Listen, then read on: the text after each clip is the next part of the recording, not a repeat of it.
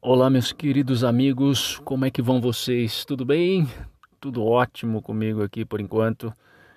Bom, gente, hoje eu queria falar sobre um assunto que é muito difícil, né? na verdade, um assunto bastante difícil porque um monte de gente tem opinião a respeito, mas só quem passa pela situação é que sabe exatamente como é que se sente, como é que funciona, que é o racismo. Não é? Para quem não não sabe, né, para quem ainda não viu alguma foto minha, por falar nisso, me sigam lá no Twitter. É só procurar lá na barra de busca John Dias, que deve aparecer um nego barbudo lá, e sou eu. Bom, gente, sendo eu negro, ou melhor, afrodescendente, porque também tem esse problema, né? e aí vai aqui um disclaimer, porque infelizmente né, esse, o racismo é um assunto tão que divide tantas opiniões, que inclusive divide opiniões entre os negros. Né? Por exemplo, tem pessoas negras que ela acha que os mestiços, né, ou aqueles os afrodescendentes, né, que têm algum uh, que tem algum é, parente ancestral negro na família, essas pessoas não podem se julgar negras, apesar de ter a pele marrom, né, apesar de ter a pele escura. E não sei, eu acho que tem muita gente que não entende que o racismo ele é exatamente por causa da cor. Não interessa a ancestralidade. Não interessa se você é um negro azul, né? Se é um, o chamado negro retinto, ou se você uh, tem o pai branco e a mãe negra, ou ao contrário, né? a mãe negra e o pai, o pai branco, e aí você saiu meio marronzinho, então você saiu um negro do cabelo bom, ou um branco do cabelo ruim, né? Porque na verdade você não você não acaba não sendo branco, você é uma coisa meio marrom ali. Só que o grande X da questão é o seguinte: é, os negros ou o racismo contra negros ele vem por causa da cor da pele. É uma coisa que eu sempre brinco com a minha mulher, né? Porque a, minha mulher é um exemplo clássico disso, né? Porque o pai dela, ele é de pele clara e a mãe dela é descendente de índio com negro, ou seja, ela ficou uma negra do cabelo liso. E a minha esposa nasceu branca. A minha esposa é branca. Só que a mãe dela é negra. E o pai dela é branco. Não é? Então, pela imagem, ela não sofre racismo pela imagem. Claro, ela sofreria se fosse o caso, né? mas isso é mais quando ela era pequena. Ela sofria alguns tipos de bullying por ela ser uh, fora do padrão de, de peso, por exemplo. Né? Se é que existe um padrão de peso, né? porque na minha cabeça existe o padrão de peso saudável. Se você passou do peso saudável, então aí já é um problema porque é uma questão de saúde envolvida. Mas voltando ao racismo, veja, o problema do racismo é que os negros eles têm a marca da escravidão na cara. Né? Alexius Tocqueville, no livro dele A Democracia na América, que, se eu bem me lembro a data, ele escreveu em 1876 ou antes disso. Né? Alexis Tocqueville era um francês que ele foi para os Estados Unidos uh, porque os Estados Unidos foi a primeira, uma das primeiras democracias do mundo. Né? Foi um país que nasceu já de democrático. Então isso chamava muita atenção na época. Então ele foi para lá e um dos pontos que ele levantou foi esse, que o problema do o erro, por assim dizer, de se trazer escravos africanos para a América é que esse, isso nas palavras de Tocqueville, esse é um problema que seria uma dificuldade que nunca iria acabar. Por quê? A marca da escravidão está na pele das pessoas. A marca da escravidão está no tipo de cabelo das pessoas. Então, assim, o racismo hoje, ele não é uma coisa tolerável. Ele não é uma coisa aceitável. Mas você, seja você branco, negro, você em algum momento uh, teve alguma situação com uma pessoa negra que você imediatamente pensou algo negativo dessa pessoa e levantou a cor dela como sendo o motivo. Seja sincero. Seja sincero. Seja sincero. Você já deve ter, no mínimo, pensado, é claro. E você sendo uma pessoa decente, você sendo uma pessoa com a consciência no lugar, depois que a raiva passou, você, putz, que merda que eu fiz. Que merda que eu falei. Porque em muitas brigas que a gente acaba presenciando, é, às vezes quando a gente é criança, eu me lembro de quando a gente era criança, eu e meu irmão a gente brigava muito. E no momento, no ápice da raiva, eu e meu irmão a gente se xingava de macaco. Só que nós dois somos negros. A nossa mãe é negra. Quer dizer, se eu estava chamando ele de macaco porque ele era negro, você concorda comigo que não ia adiantar muita coisa? Eu estava nós estávamos nos ofendendo mutuamente no momento da raiva, mas tentando tentando ferir a pessoa por causa da característica da pele. Ou seja, que é uma característica que a pessoa não pode mudar. Lógico, a gente tem o Michael Jackson, mas o Michael Jackson é outra coisa. É só uma piada, tá? O Michael Jackson é outra coisa. Porque infelizmente foi só depois que ele faleceu é que, bom, foi revelado que sim, ele tinha vitiligo e ele tinha problemas com a aparência dele e, e por causa desses problemas com a aparência ele acelerou o processo de vitiligo. Mas fechando esse parênteses gigante e voltando para o tema central do nosso podcast de hoje, é, o que eu o que me incomoda uh, no, na questão de racismo é o seguinte: é que nós negros, principalmente nós negros, a gente tem uma marca ruim, que é a seguinte: é a ironia, é a ironia do destino. Nós fomos escravizados, quer dizer, nós não, né? Os nossos antepassados foram escravizados. Só que depois da libertação nós ficamos com fama de preguiçosos. Nós ficamos com fama de vagabundos. Nós ficamos com fama de negros malandros. Mas por quê? Porque a liberdade uh, que nos foi concedida depois de muito tempo, depois de praticamente 300 anos, ela foi uma liberdade meio shit se você estuda, estudou um pouco de, da, da história do Brasil, é, você vai ver que a libertação dos escravos, é claro, a história é contada pelos vencedores. Então, dependendo do livro que você pega, uh, você tem ali algumas condescendências. Mas nesses últimos anos, né, depois, nessa década agora de 2000, 2012 e tal, alguns historiadores eles estão fazendo um trabalho um pouco mais delicado. Eles estão indo atrás de documentos históricos, estão indo atrás de inventários, né, não estão indo atrás só das anotações uh, dos padres, da, da, das anotações das sessões uh, uh, que o imperador fazia, não, eles estão indo atrás de documentos de inventário. Por quê? Escravos era dinheiro, escravo era propriedade. Escravo sendo dinheiro e propriedade, então era necessário um inventário. Inclusive, Laurentino Gomes lançou é, no começo do ano de 2020 um livro que serão em três partes, que é o um livro chamado Escravidão.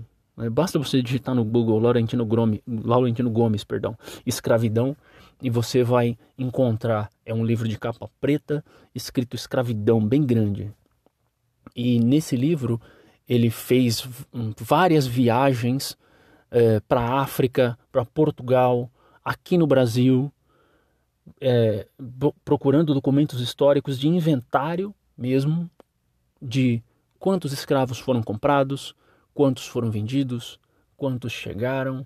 E tem um dado muito interessante que é o seguinte, que os escravos que eram capturados lá na África, e aí muita gente, esse também é um argumento muito porco que se usa, e se você usa, eu peço que você, por favor, não use mais, tá? Mas assim, que na África, uh, muita gente diz que não eram os portugueses quem escravizavam o, o, os, os negros, eram os próprios negros que escravizavam os negros.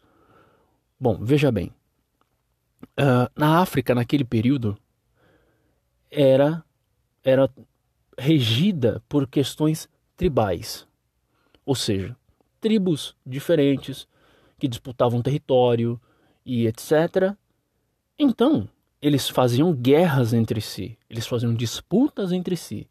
E aí, essas disputas geravam escravos, porque era aquilo. Bom, eu te derrotei, eu posso te matar ou você pode me servir. Pronto. E era isso que eles faziam. Eles escravizando a eles mesmos. E depois, o, o, o grande questão é que com a chegada dos europeus, é que a escravidão africana se transformou num negócio.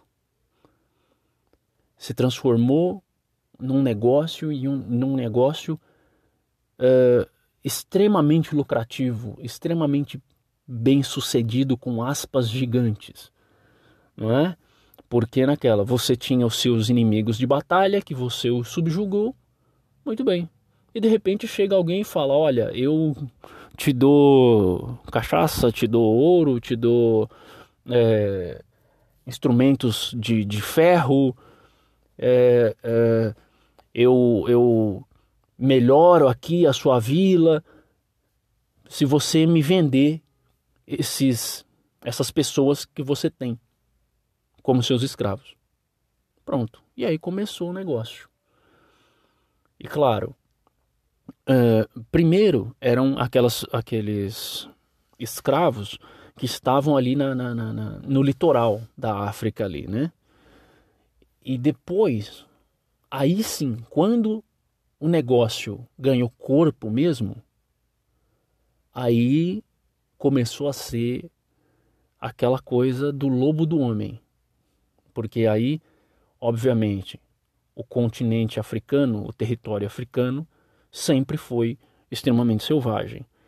E os portugueses não manjavam muito andar por aqueles lugares, principalmente porque lá, por exemplo, há doenças que o homem branco não suporta.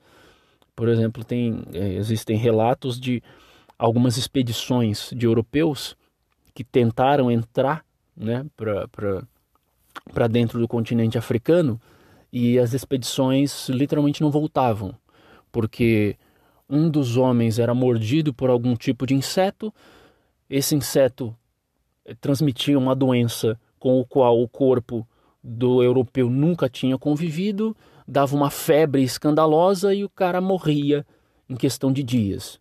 Né? E como as viagens eram longas, porque eram feitas a pé, né? então, e sem contar questões com animais selvagens e tudo mais. Mas, com um pouco desse contexto histórico, aí a gente volta né, nós fomos trazidos para cá contra a nossa vontade, né, para o continente americano, contra a nossa vontade. Aí, depois de tanto trazerem a gente para cá, começaram a perceber que isso ia dar um problema depois. Por quê? Porque nós somos, nós éramos e ainda somos seres humanos iguais a todo mundo. Por mais que tenham criado teorias eugenistas para dizer que o negro era inferior e por isso ele merecia ser escravizado, ou que negro não tem alma, né? Esse foi um argumento religioso usado durante muito tempo de que o negro não tinha alma e por isso ele tinha que ser escravizado para ser catequizado, para aí sim ter uma alma. Usaram esse mesmo argumento com os índios. Né? E, bom, os índios que resistiam, eh, as tribos eram mortas, as tribos eram expulsas das suas terras. E, e aí ganhava-se a fama de selvagem. Porque é assim que funciona. Quando você não entende uma coisa e quando essa coisa atravessa o seu objetivo, você desqualifica essa coisa. Você procura motivos para desqualificar essa coisa. Você procura motivos para uh, diminuir essa coisa. É basicamente isso. Isso é uma reação humana normal. Só que no caso do racismo e da escravidão, né, que foi o que originou o racismo, né, porque com tantas com tantos malabarismos para tentar se justificar a escravidão e principalmente se justificar as crueldades adicionais que eram feitas com os negros, né, com os escravos por causa disso, porque principalmente nos Estados Unidos né, a gente tem essa, essa coisa de que é minha propriedade. Ou seja, o cara tinha comprado o negro, certo? Certo. Automaticamente era propriedade dele. Então ele fazia o que ele bem entendesse com a propriedade dele. Se ele quisesse fazer com que trabalhasse até a morte, ele faria. Se ele quisesse matar de tanto bater, ele faria. Por quê? É propriedade dele. Só que é naquela, ter um ser humano como sua propriedade é um tanto quanto esquisito. Mas enfim, e daí também surge o mito de que no Brasil a escravidão não foi tão grande assim, que no Brasil a escravidão não foi tão cruel assim. Mas de acordo com documentos históricos colhidos nos Estados Unidos, na, na, na Inglaterra, em Portugal e aqui no Brasil, aqueles que não foram queimados, né, porque nós tivemos um presidente chamado Floriano Peixoto, que ele queimou os registros relacionados à escravidão. Perguntado do porquê, ele disse que aquilo era uma mácula na nossa história. E por isso ele destruiu boa parte dos documentos. E é por isso também que hoje tem-se essa impressão de que ah, a escravidão não foi tudo isso. Isso aí é frescura de, de esquerda cirandeira e não sei o que, não sei o que lá. E outra coisa interessante, uh, a luta contra o racismo automaticamente virou uma, uma pauta de esquerda. Né? Você defender a vida de alguém, o direito à vida, o direito a, a, a, a a ter uma vida decente, ou pelo menos tentar, virou pauta de esquerda, sabe? E aí, bom, eu não quero entrar nesse, nesse, nesse tema específico, mas, bom, a gente tem aí uma nova elite brasileira aí que é meio tantando as ideias, mas tudo bem, tudo bem. De tempos em tempos essas coisas acontecem. É, mas voltando, e toda essa conjuntura histórica né, faz com que o negro esteja numa situação difícil. Porque, por exemplo, é, de novo, a, a Lei Áurea foi assinada, mas antes da Lei Áurea teve várias outras regras para proibindo-se o tráfico de escravos, é, é, diminuindo o número de escravos que poderiam ser, ser, adquiridos primeiro, depois proibindo o tráfico de escravos pelo Atlântico, depois é, criando leis internas nos países para que, por exemplo, os escravos sexagenários, né, que tivessem de 60 anos ou mais, eles fossem livres. Só que isso era simples de se resolver, porque você trazia um africano que não falava que não falava português de Portugal, não falava tupi-guarani. Como é que ele ia te dizer que idade que ele tinha? Era só pela aparência. Era pela aparência dele. É, outra coisa também, teve aqueles que, que teve uma, uma, uma regra onde os, os filhos dos escravos eles já nasciam libertos, só que naquela, eles nasciam libertos, mas os pais eram escravos. Então você ia pegar uma criança de 6, 7 anos e pronto, você está livre. Tchau. Você entendeu?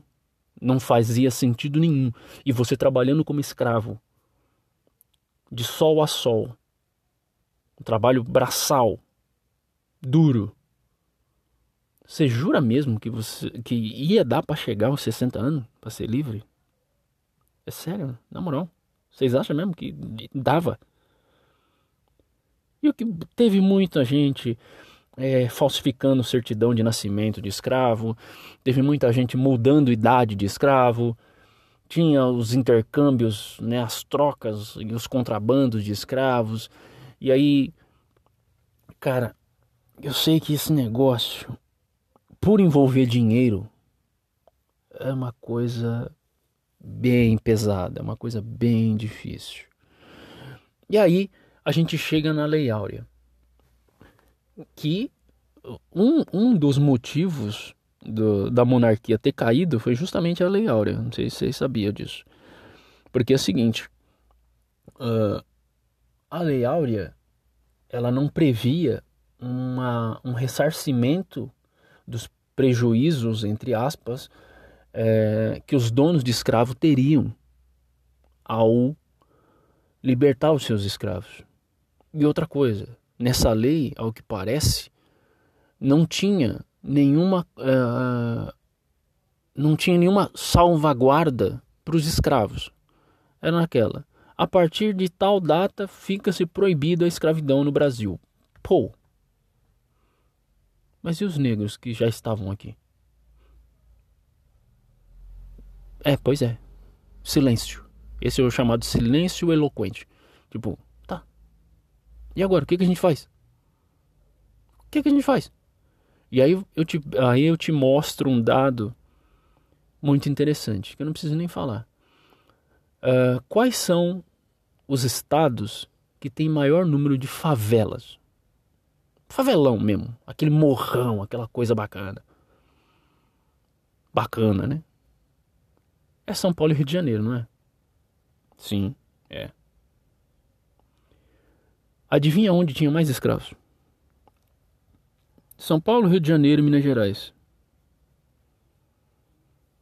Não é interessante? Aonde tinha-se mais escravos foi aonde é, é, é nos estados aonde se tem a maior diferença entre ricos e pobres, onde tem o maior gap. Porque você tem o Rio de Janeiro, aquele que passa no, no, no, nos comerciais para os gringos, que é com a praia de Copacabana, Ipanema, a Barra. E, ah, meu Deus, um lugar incrível, lindo. E ao mesmo tempo você tem a Rocinha, você tem. Sabe? Por quê? Por que isso? Porque naquela. Ah, os escravos estão livres. Se vira. E é isso. E aí, é claro, é, sem muita coisa para fazer, depois de ter sido literalmente expulso das fazendas, o que, que acontecia? Os escravos ficavam vadiando por aí. E aí, agora, o negro, ele não era mais o escravo, o inferior por ser escravo. Agora ele era o preto vadio. E sem ter o que comer, sem ter onde arrumar sustento, acabava se envolvendo em, em delitos, né, que inclusive tinha, tinha tem relatos também de, de, de gangues mesmo, né, que, de alguns negros que andavam em, em bandos é, atacando as pessoas, pra, roubando as pessoas, agredindo e tal. E aí, negro virou sinônimo de vagabundo, preguiçoso e ladrão. E isso acontece até hoje. Isso acontece até hoje. É igual eu estava conversando com um amigo meu. É, ele, branco, do olho azul, não? Né? Os pais dele são do interior de São Paulo. Aí ele né, aconteceu um caso de, de racismo tal, e a gente tava conversando sobre isso, e ele, não, meu, não é tão assim não, tal, não sei o que. E aí eu falei para ele, Caio, o nome dele é Caio. Inclusive um grande abraço, Caio, se você ouvir isso. Uh, Caio, quantas vezes você já chegou no ponto de ônibus de madrugada e tinha alguém no ponto e essa pessoa escondeu mais a bolsa? Você nem olhou para a pessoa, mas a pessoa juntou a bolsa um pouco mais no corpo. Quantas vezes você estava andando na rua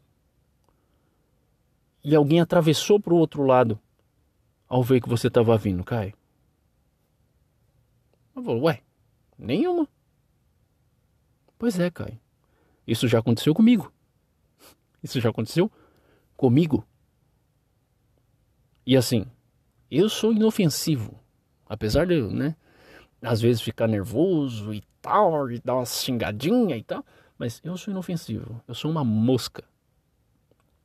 Eu sou completamente inofensivo. Mas, por exemplo, eu pego o ônibus aqui no, no, no ponto, aqui perto da minha casa, para trabalhar umas 4 horas da manhã. Tem pessoas que pegam o ônibus comigo todo santo dia. Mas porque o ponto é meio escuro, então não dá para você. Mas eu reconheço as pessoas que pegam que pegam o ônibus comigo. Mas elas não me reconhecem. Porque toda vez que eu estou chegando no ponto, eu percebo o desconforto delas, né? Elas só relaxam depois que eu entro na luz, literalmente, assim que, ah, bom dia, bom dia. Eu não as culpo, porque medo é normal. Mas é naquela. Uh, será que se eu fosse branco, isso aconteceria? Não sei. Não sei, é uma pergunta, é uma pergunta. Porque senão vai vir alguém e vai dizer: Ah, isso é racismo reverso. Por favor, não utilize esse argumento. Esse é um argumento. Ai, meu Deus do céu. Por favor, gente, não faz isso. Ai, o negro tem racismo contra branco. Na onde? Na onde? Pelo amor de Deus, pelo amor de Deus. Não confunda a atitude raivosa de alguns grupos e de alguns negros com uma coisa sistemática. O racismo, meus queridos, ele é uma coisa sistemática. Pelo que eu já expliquei, eu faço questão de voltar. Quando os negros foram libertos, eles ficaram sem ter o que fazer, correto? Correto. Então, eles ficavam vagueando pela cidade. Isso deu a eles a pecha de vagabundos, tá? Depois, sem ter subsistência, muitos grupos começaram a roubar, começaram a agredir. Então, além de vagabundos, começaram a ser é, colar neles a pecha de criminosos. E isso se mantém até hoje. Isso se mantém até hoje. E é por isso que, por exemplo, houve o caso mês passado no Rio de Janeiro, que o rapaz comprou o relógio, ele foi trocar o relógio com nota fiscal e tudo mais. Ele foi trocar o relógio e os seguranças o espancaram, achando, achando que ele era um ladrão. O relógio era dele. Ele estava com nota fiscal. Ele tinha ido trocar. Veja só. Por exemplo, se você assistir aqueles vídeos que infelizmente agora, ou felizmente na verdade, né, na internet, tá aí a 3x2, que é aqueles vídeos das abordagens policiais contra os negros, a abordagem policial é de extrema violência. E extrema violência é gratuita. Isso é quando não é fatal. George Floyd que o diga. O policial, um homem só, dois policiais, um homem negro, deitado no chão, algemado, e o policial gostando de pôr o seu peso em cima do pescoço do homem. Nove minutos até o homem morrer. É claro, de repente o policial não queria que ele morresse, ele só estava fazendo graça, porque tinha pessoas ao redor gritando desesperadas: Mano, para! Solta ele, velho! Porra, põe ele na viatura! Pega ele, levanta ele, põe na viatura, não tá conseguindo respirar, meu! Solta ele, solta ele! O policial achando graça. O policial querendo fazer aquilo para torturar quem estava vendo. Você entende? Então, assim, é disso que eu estou falando. Não pegue o discurso de alguns grupos negros que, sei lá, não sei se por desespero, não sei se por. Sabe, não sei se por uma raiva reprimida, não sei se por algum quê de revolucionário e tal. Não, gente, não, não. Negros eles não querem acabar com os brancos, eles não querem acabar com a cultura dos brancos, eles não querem acabar com a, re, com a religião dos brancos, eles não querem fazer nada disso, eles só querem viver em paz, eles só querem ter oportunidade de trabalhar, ter as coisinhas deles igual todo mundo tem, eles só querem ter a, a tranquilidade de poder sair na rua, passar pela polícia sem dever nada e não ser agredido. Entendeu? É só isso que a gente quer. Porque um dos conselhos que a minha mãe sempre me deu: menino, sempre leva o RG. Vai sair de casa, anda sempre com o RG. E tem amigos meus brancos que eles nem sabem para que que eles têm que andar com o RG. Aliás, ele, muitos deles nem andam, diga-se de passagem. Porque eles não têm essa preocupação. Mas a preocupação da minha mãe é, bom, se te confundirem, pelo menos você tem o seu RG para tentar dizer que não é você. Mas um policial truculento que chega na gente, enchendo de porrada, ameaçando de prender, ameaçando de bater. Ué, você vai ter tempo de explicar o quê?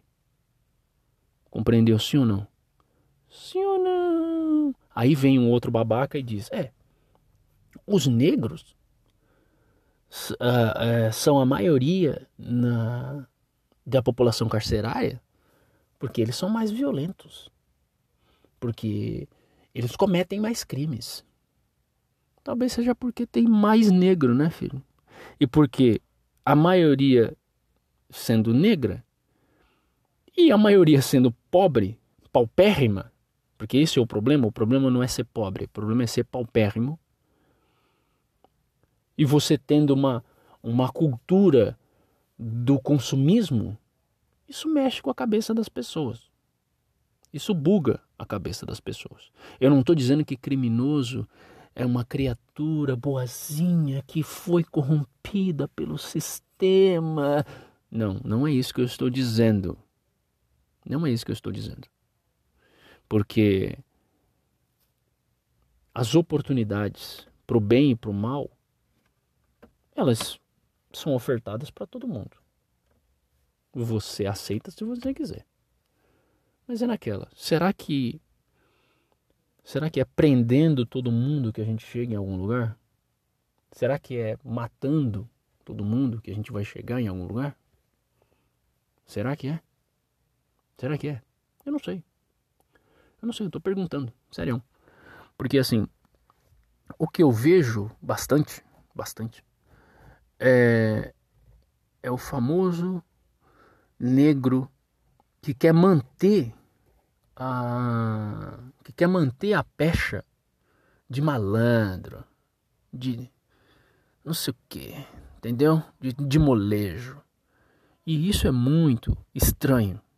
Isso é muito estranho, porque, por exemplo, eu só quero uh, trabalhar, pegar o, o bem do meu trabalho comprar minhas coisinhas, manter a, a, minha família tranquila, a salvo, com, com, com um teto sobre a cabeça, com comida na barriga, um pouquinho de conforto, uma viagem ali, uma viagemzinha ali, um passeio de carro aqui, entendeu?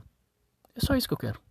É só isso que eu quero. Eu não, eu não quero ter um relógio de ouro que eu não quero ter uma corrente. Ah, não, não, não. Eu só quero ficar de boa. E eu só quero poder andar na rua sem que o policial me confunda e me bata. Sem que um policial confunda uma furadeira com um revólver e me mate sem eu nem saber da onde o tiro veio. Compreendeu? Por quê? Dentro do subconsciente do policial tá essa marca de que o negro se ele está em atitude suspeita, que a gente nem sabe exatamente o que é essa atitude suspeita, mas se o negro está em atitude suspeita é porque ele está cometendo um crime, ele está fazendo algo errado e ponto final. Enquanto os brancos não é assim que funciona. E aí você vai dizer, ah, mas não são todos os brancos. Eu estou falando uh, uh, do racismo agora. Porque quando a gente entrar na questão econômica, aí a gente tem um outro porém. Porque a gente tem, infelizmente, também os brancos pobres. Né? A gente tem também os brancos pobres. E aí os brancos pobres estão no mesmo lugar que os negros, e aí a gente fala de racismo, e esses brancos, eles ficam pensando, ué, mas a gente também tá na merda aqui junto com vocês. E eu entendo.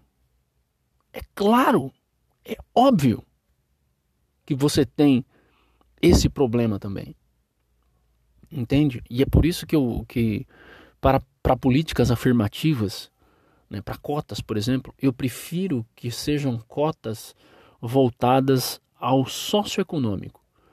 É, cotas é, voltadas a, a, por exemplo, cotas para estudo, né, para Uni, Enem e tudo mais. É, se estudou em escola pública e renda familiar. Porque se você colocar também essa questão da cor envolvida, aí você tem uma série de distorções. Porque aí a gente volta lá no começo, quando eu falei da minha esposa. A minha esposa é branca. Ela é branca. Só que a mãe dela é negra. A avó dela é índia. O avô dela é negro. O avô da minha esposa, por parte de pai, também era negro. Só que ela nasceu branca. Então, se a cota, por exemplo, é para afrodescendentes, teoricamente ela tem direito, concorda? Só que você olha para ela e fala: não, ela é branca. Então, e teve também aquele caso famoso dos gêmeos, né? Que um gêmeo é, foi, foi aceito pela cota racial e o outro não. Mas os dois são gêmeos, ou seja, são filhos da mesma mãe, são filhos do mesmo pai. Então os dois são afrodescendentes. Então, quando coloca essa questão da cor para esse tipo de benefício, aí cria essas distorções. Porque aí vai ter gente que vai dizer que o negro agora está querendo que o, o tá querendo que se pague uma dívida histórica. E aí ele vai dizer que não existe dívida histórica nenhuma. E bom, é naquela. Porque eu sou o tipo de cara que eu prefiro o seguinte. Eu prefiro te dar 10 reais para você calar a boca. Tipo, ah, não, que não existe dívida histórica nenhuma, que não sei o que. Tá bom, não tem. Não tem. Só não mata a gente à toa, por favor. Só não pede para os seguranças que são negros ficarem seguindo a gente nas lojas. Como se a gente fosse ladrões em potencial, só, só pede isso, por gentileza. É só isso. É só isso.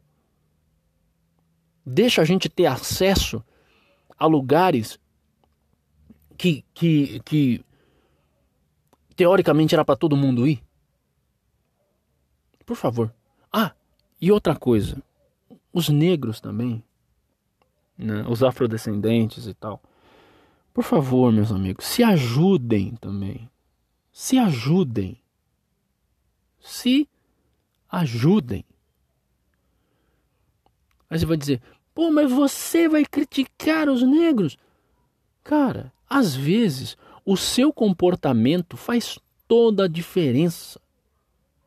Faz toda a diferença. É aquela coisa. Infelizmente, na sociedade em que nós vivemos hoje, no mundo em que nós vivemos hoje, o negro ele tem, ele tem o mesmo valor que o branco. Só que ele tem que se esforçar o dobro para mostrar esse valor. Entendeu? Ele tem que se mostrar, ele tem que se esforçar o dobro para conseguir isso. Para conseguir a mesma coisa. Entende? E isso, de novo, não é só por maldade de quem está do outro lado. Que, aliás, nem existe outro lado. Não é por maldade das pessoas brancas. É por uma questão que está incutida na cabeça das pessoas. Porque sempre teve o caso dos Mateus lá, não sei se vocês viram, do motoboy e do cara, que inclusive os dois chamam Mateus. Nossa, que loucura. Mas enfim, né, que você vê, o rapaz nem era tão negro assim, né, mas afrodescendente e tal, motoboy, o outro querendo ofendê-lo, querendo diminuí-lo, chega uma hora que pega e aponta para a pele branca e fala: "Você tem vergonha disso, você tem inveja disso aqui". Aí você pensa: "Quê? Não, cara. Sabe por que, que eu não tenho. Sabe por que, que negro não tem inveja de branco? Negro tem mais melanina. Negro consegue resistir melhor ao sol. Não que a gente deva andar por aí sem protetor solar, viu, bando de gênio? Mas a nossa pele resiste mais ao sol. Não, não, eu acho a minha cor bonita. Para mim tá ótimo. Eu só não quero ser perseguido, eu só não quero ser morto, só isso. Eu só não quero que as pessoas olhem para mim e pensem: ladrão. Ah, não me roubou, então não era. Você entende? É só isso. É só isso. E é nisso que a gente tem que pensar. E é nisso que a gente tem que pensar. Uh, não só os negros, mas as pessoas pobres que estão em, em, condição de favela, que estão em condição de comunidade, não é como gostam de chamar agora, como se chamar de comunidade deixasse o lugar melhor. Não, continua igual. Continua igual. Chamar de comunidade não vai, não vai resolver nada. Sabe o que, que vai resolver? O que vai resolver é escola. Mas não é uma escola. Não, tá aqui o prédio, a escola. Não. É uma escola que ensine, que possa ensinar a ler, a escrever, dar exemplos de bom cidadão, entendeu? Uh, locais para as crianças poderem praticar esportes, extravasar energia, gastar o potencial cerebral que elas têm, entendeu? Lugar para onde as crianças são incentivadas a ler, onde aquela criança que, bom, não tem talento para o futebol, mas ela possa tentar desenvolver os seus talentos de outra maneira, por exemplo, fazendo música, é, pintando, desenhando. Poxa vida!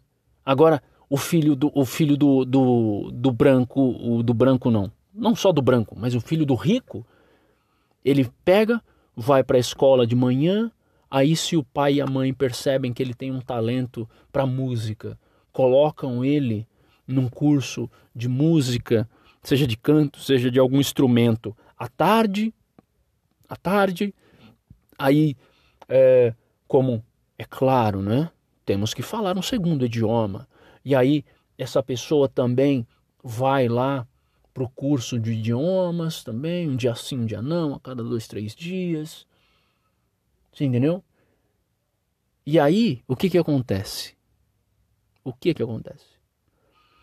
Os filhos dos ricos são treinados para manter a riqueza e os filhos dos pobres são treinados para manter a pobreza. Entende? Por quê? Porque o pai e a mãe dessa criança estudou pouco. Quando estudou muito, estudou até a oitava série. Aí vai essa criança, está estudando. Tá? Ela está estudando. Mas aí ela não tem não tem nenhum incentivo para fazer outra coisa. A mãe e o pai, isso é, quando os dois estão juntos, né? Porque tem esse problema também. Às vezes, é, é, às vezes a criança veio do fruto de uma noite descuidada e tal. Não que isso seja um problema. E não que isso seja culpa das mulheres também, porque os homens é que tem que tomar vergonha na cara. Os homens é que tem que ser macho mesmo. Os homens é que tem que chegar, botar a camisinha, verificar se a camisinha está intacta depois do ato sexual. Porque é naquela. Que homem é você que vai ter uma, uma noite com uma mulher, vai se divertir com ela, ela vai se divertir com você. Só que o ônus da parada fica para ela. Então seja homem, seja macho. Entendeu? Mas enfim, voltando, saindo desse parêntese. É, quando o pai e a mãe estão juntos, aí trabalha muito, é um trabalho muito pesado. Então é naquela, porra, filho, vai pra escola, vai. Tipo, vai pra escola. E é naquela, não tem tempo, não tem cabeça, não tem condições intelectuais de ajudar o filho com a lição e etc, etc, etc, etc.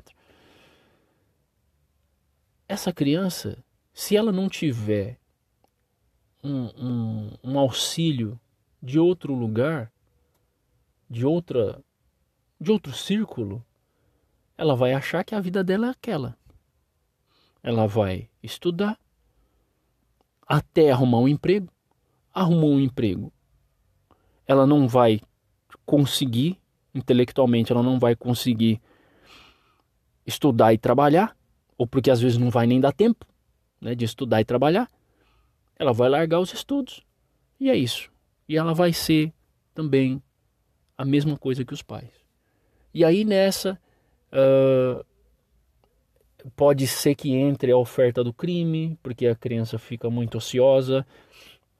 Pode ser que entre a oferta da droga, justamente por causa da ociosidade da ociosidade. E não que isso não aconteça com filho de, de rico também, tá? E, aliás, acontece muito mais com filho de rico, porque se fosse só pobre se drogando, pelo amor de Deus, né?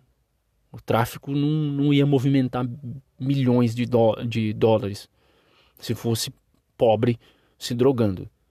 A gente sabe que é os filhos do rico. A gente sabe que são os ricos que fazem isso. Mas enfim, eu não quero entrar nesse, nesse mérito agora, de que a gente está falando do racismo. Então, assim, o que eu quero que vocês entendam é que os negros, eles só não querem ser mortos, eles só não querem ser perseguidos. Eu sei que eu já falei isso umas três, quatro vezes, mas é bom falar várias vezes para deixar frisado.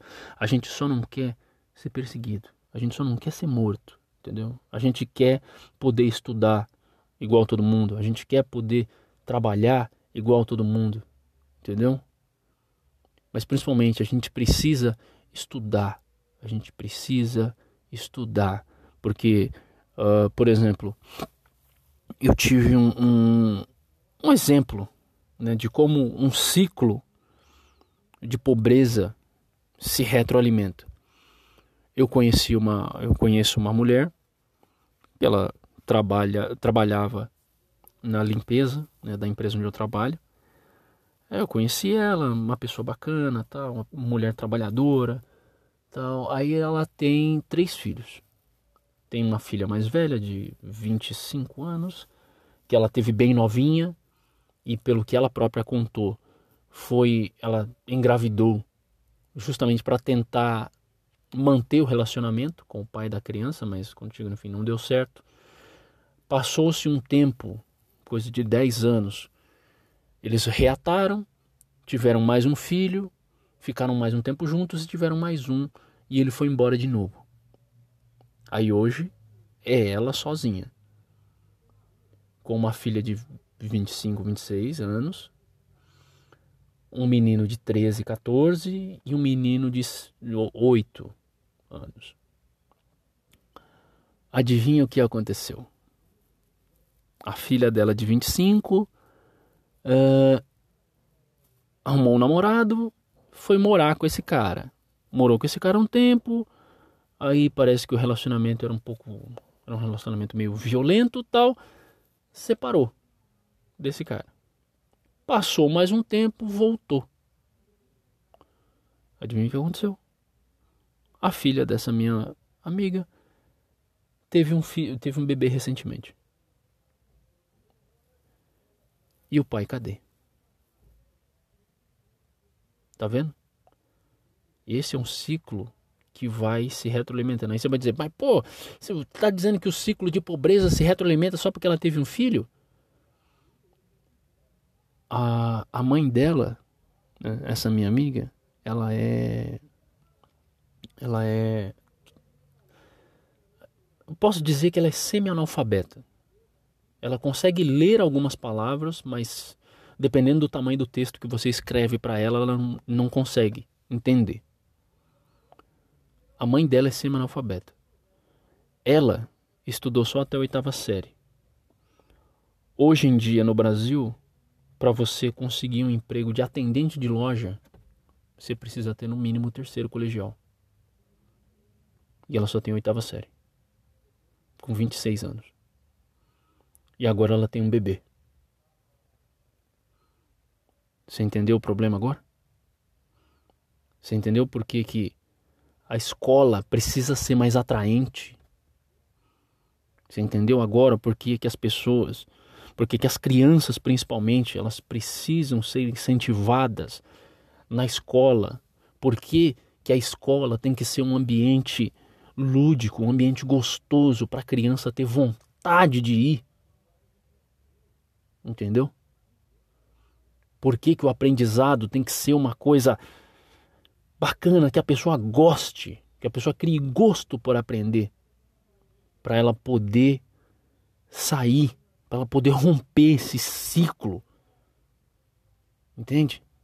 Porque, por exemplo, eu estou aqui agora falando com vocês num podcast porque a minha mãe ela se esforçou além da conta para que eu rompesse esse ciclo. Você entendeu? Eu com 16, 17 anos já seria a idade de trabalhar, né? Eu já estava perto de terminar o, o, ensino médio, terminei o ensino médio, hum, mas aí eu tinha eu tenho um problema crônico de coluna, tinha um problema por não, por não ter uh, sistema, por não ter plano de saúde, eu não sabia que tinha um problema de nascença no meu rim, então eu sentia muita dor e bom, minha mãe olhou para mim e falou, bom, não vai adiantar, né? Se eu deixar você para você trabalhar como ajudante de pedreiro, é, para varrer rua, ou esses empregos que requerem menor estudo, e você não vai conseguir. Então, meu filho, eu vou. Tenta fazer Senai. Faz Senai que eu seguro mais um tempo para você. Foi isso que ela fez.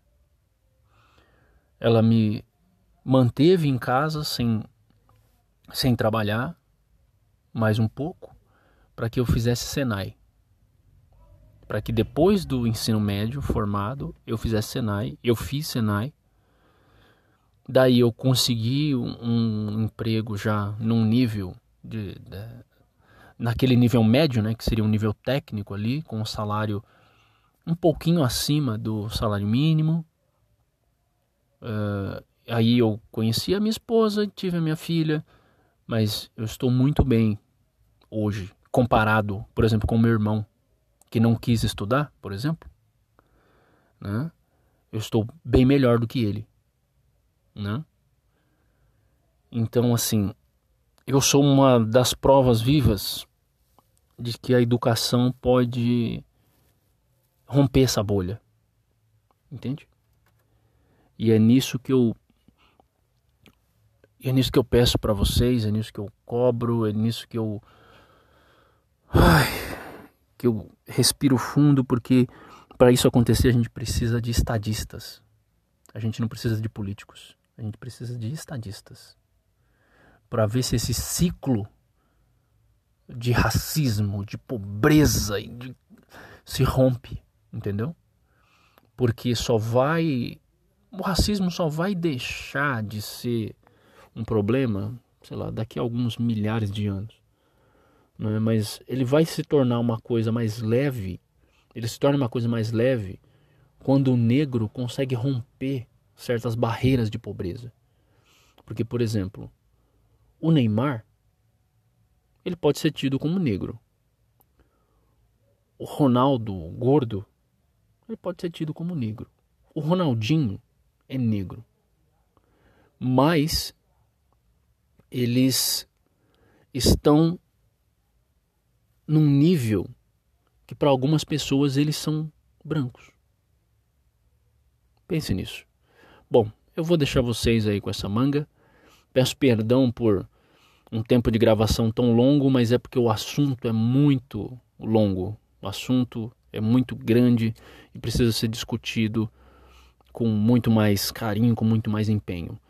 Bom, eu peço a vocês que, se quiserem conversar comigo, procurem lá no Twitter John Dias. É, no Instagram também é a mesma coisa, para a gente poder conversar, para a gente poder debater. E lembre-se, eu estou falando aqui não é porque eu seja o certo, não é porque eu tenho as respostas, não. Não, não, não, não, não, não. Eu estou só colocando algumas informações que eu tenho para que vocês possam procurar as de vocês e também para que a gente possa contribuir com o debate e pensar melhor todo mundo junto. Beleza? Aquele abraço e nos vemos na próxima.